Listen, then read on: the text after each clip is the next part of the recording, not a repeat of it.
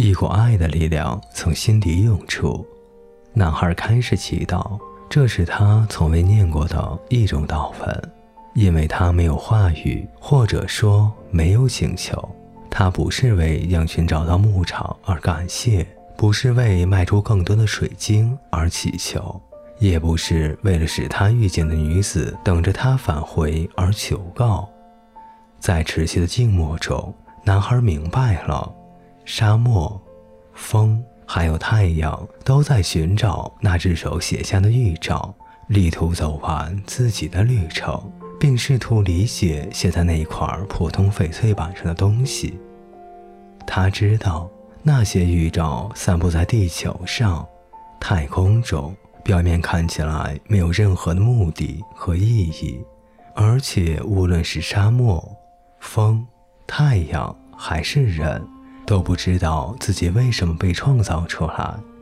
然而，那只手创造这一切自有其目的，而且只有那只手能够制造奇迹，能够变海洋为沙漠，能够把人转化为风。因为只有那只手明白，一项宏伟的计划将宇宙推向了一个顶点。在这个点上，六天的创世转化成了炼金术。男孩潜入世界之魂，看到了世界之魂是上帝灵魂的一部分，并看到了上帝的灵魂就是他自己的灵魂。于是他也能制造奇迹了。西蒙风从来没有像今天这样刮得这么猛。阿拉伯地区将会世代流传着一个男孩的传说。说他把自己变成了风，几乎摧垮了一座军营，挑战了沙漠中最声名显赫的指挥官的权威。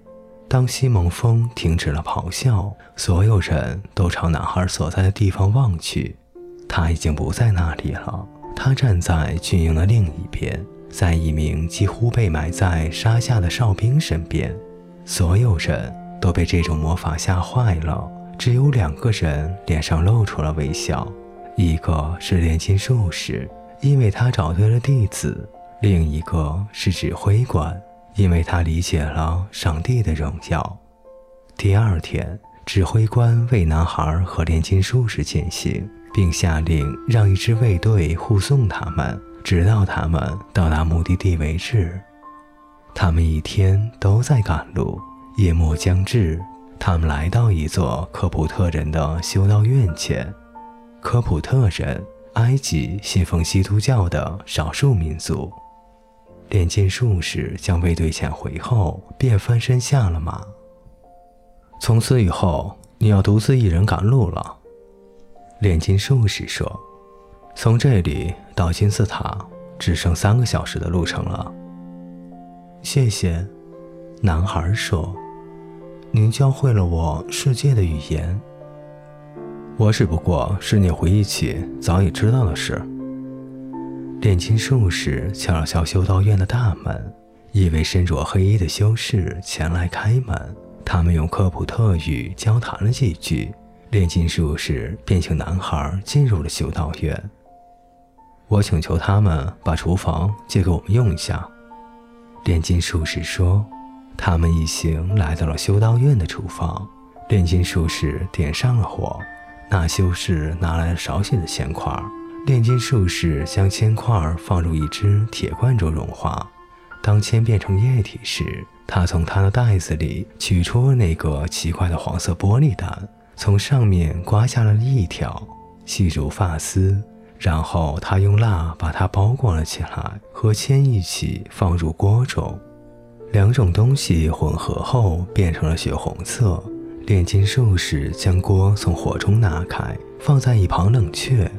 与此同时，他与修士谈起了有关部落战争的事，大约会持续很久。他对修士说：“修士对此早已厌倦。许多商队在吉萨停了很长时间，都等着战争结束呢。”但愿上帝的意志能够实现，修士说：“但愿如此。”炼金术士回答。锅冷却之后，修士和男孩只看得眼花缭乱。铅水已经凝固成了圆形的硬块，但已不再是铅，那是黄金。将来我也要学做这个吗？男孩问。这是我的天命，不是你的。炼金术士回答。但是我要告诉你，这是可能做到的。他们走到修道院的门口，在那里，炼金术士把金子分成了四块。这块给你。他边说边把其中一块递给了修士。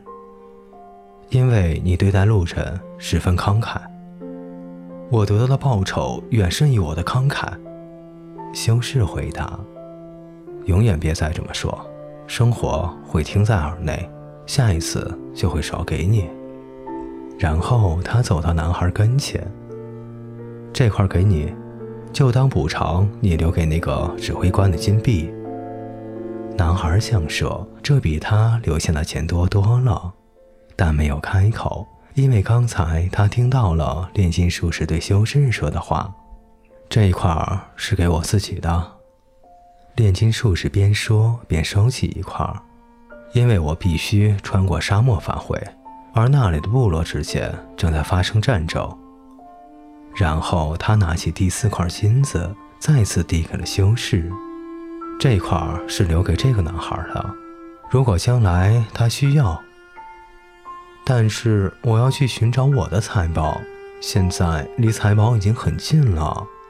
男孩说：“我相信你一定会找到的。”炼金术士说：“那您这么做又是为了什么呢？”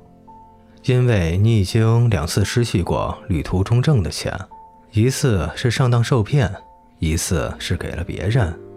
我是个迷信的阿拉伯老头。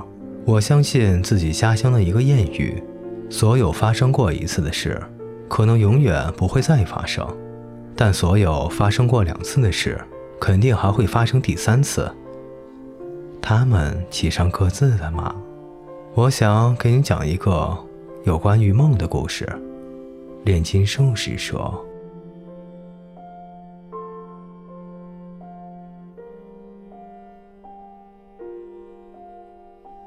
各位听众朋友，本节故事就为您播讲到这里，感谢您的陪伴，我们下节再见。